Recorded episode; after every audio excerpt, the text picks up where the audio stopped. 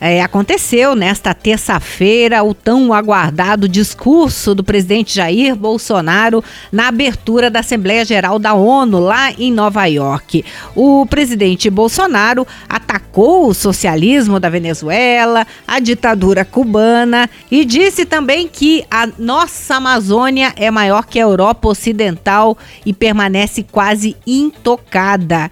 A Bolsonaro fez críticas à imprensa e falou sobre as falácias e a forma desrespeitosa com a qual tratam o assunto Amazônia. Problemas qualquer país os tem. Contudo, os ataques sensacionalistas que sofremos por grande parte da mídia internacional, devido aos focos de incêndio na Amazônia, despertaram nosso sentimento patriótico.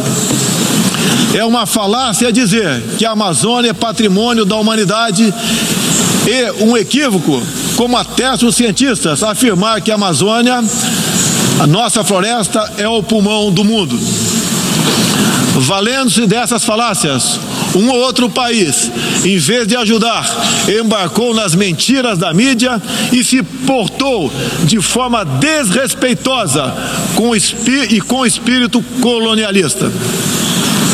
Pressionaram aquilo que nos é mais sagrado, a nossa soberania.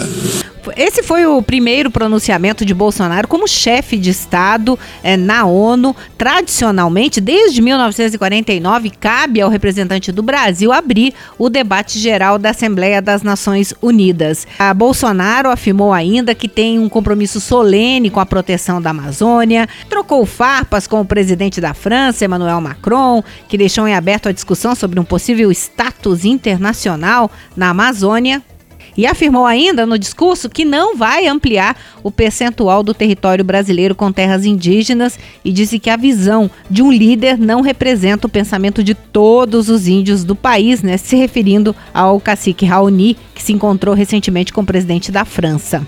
Ainda no discurso, Bolsonaro disse que é preciso combater a perseguição religiosa. Afirmou que é inadmissível que no século XXI ainda haja milhões de cristãos e de outras religiões que perdem a vida e a liberdade por causa da fé.